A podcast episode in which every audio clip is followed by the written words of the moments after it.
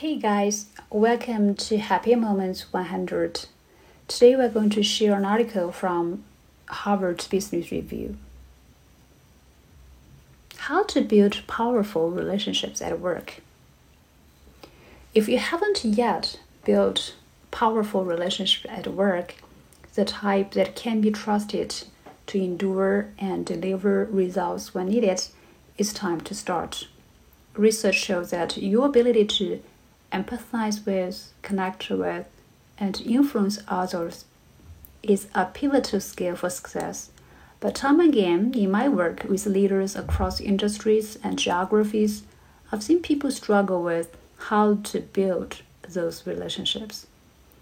I recently worked with an executive who had been asked to lead a major change initiative in her company. Although she was well known and well regarded in her organization, she had given little thought to exactly what she needed from her professional relationships. I was always mindful of the importance of healthy relationships, but I never invested the time to really think through the mutual value in a relationship or how to achieve it, she told me.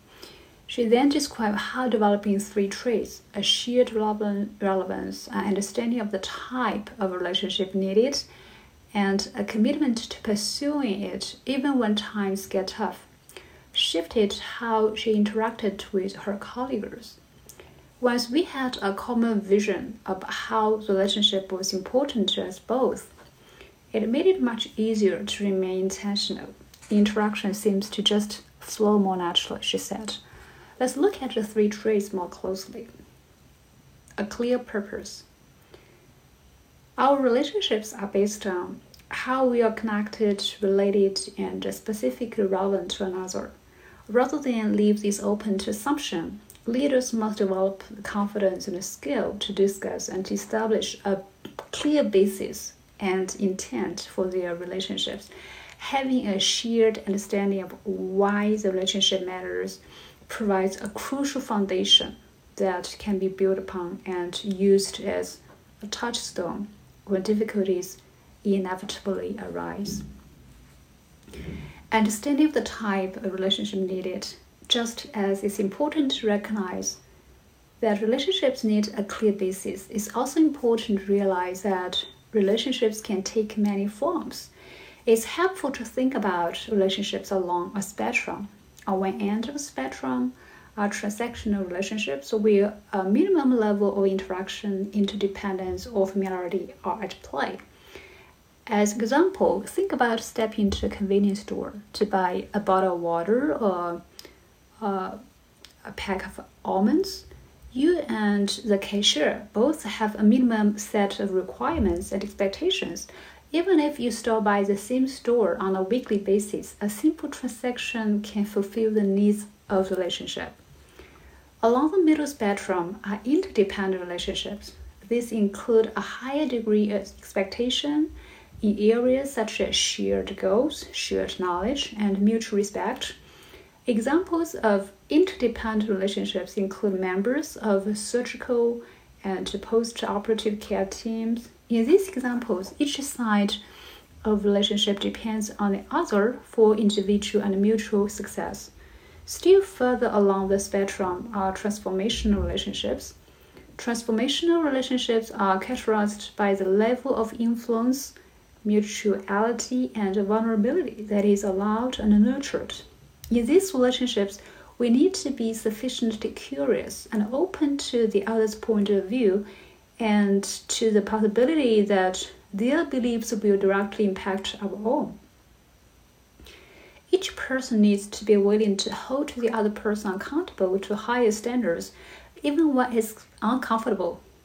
That can mean being willing to initiate what might be a difficult conversation, but it also means being open to being on the receiving end of the same types of conversations.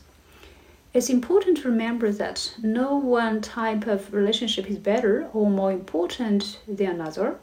The key is to become adept at identifying and developing the type of relationship that best fits a given circumstance. a commitment to pursuing a relationship even when times get tough. Powerful relationships do not emerge overnight, nor are they destroyed overnight. They are robust and resilient. Powerful relationships still have their bouts of discord and disagreement. The difference I find is that each person remains mindful of the overall significance of the relationship and is willing to give the other person the benefit of the doubt. For example, a client of mine recently told me about a disagreement he had with a peer from another division. There are times when she and I could not be more on opposite ends of an issue, he said. I've gotten so pissed at her that I had to wait 24 hours before I re engaged. And I know that she's had to do the same with me. But at the end of the day, we developed a lot of pocket change in our relationship. I value the relationship a lot more than a disagreement on any one issue. Further into the conversation with the same client, he made the point that sometimes the balance of investment may be unilateral, or there may be a situation where one person is investing more in a relationship than the other during a given period of time. The difference, he said, is that through the good times and bad, you have to remember why the relationship is important and always assume positive intent. I always know that at some point the relationship will balance out. The executive I described at the beginning of this article also found a lot of value in discussing future conflicts with her colleagues.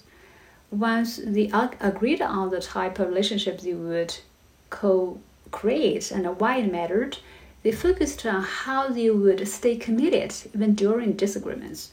We started with assumption that at some point we may get sideways on an issue.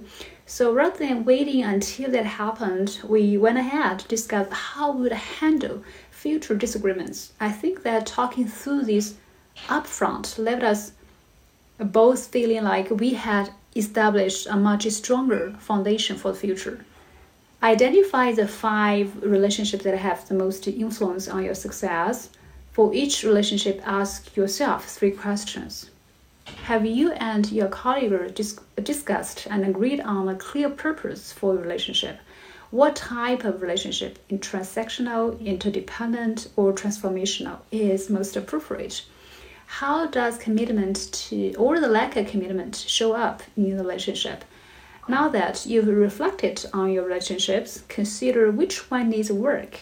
Are there specific actions you can take to strengthen the relationship? Are there missing conversations that you need to initiate? Or taking the time to strengthen your weaker relationships will help you deliver strong results even in difficult circumstances. Good luck.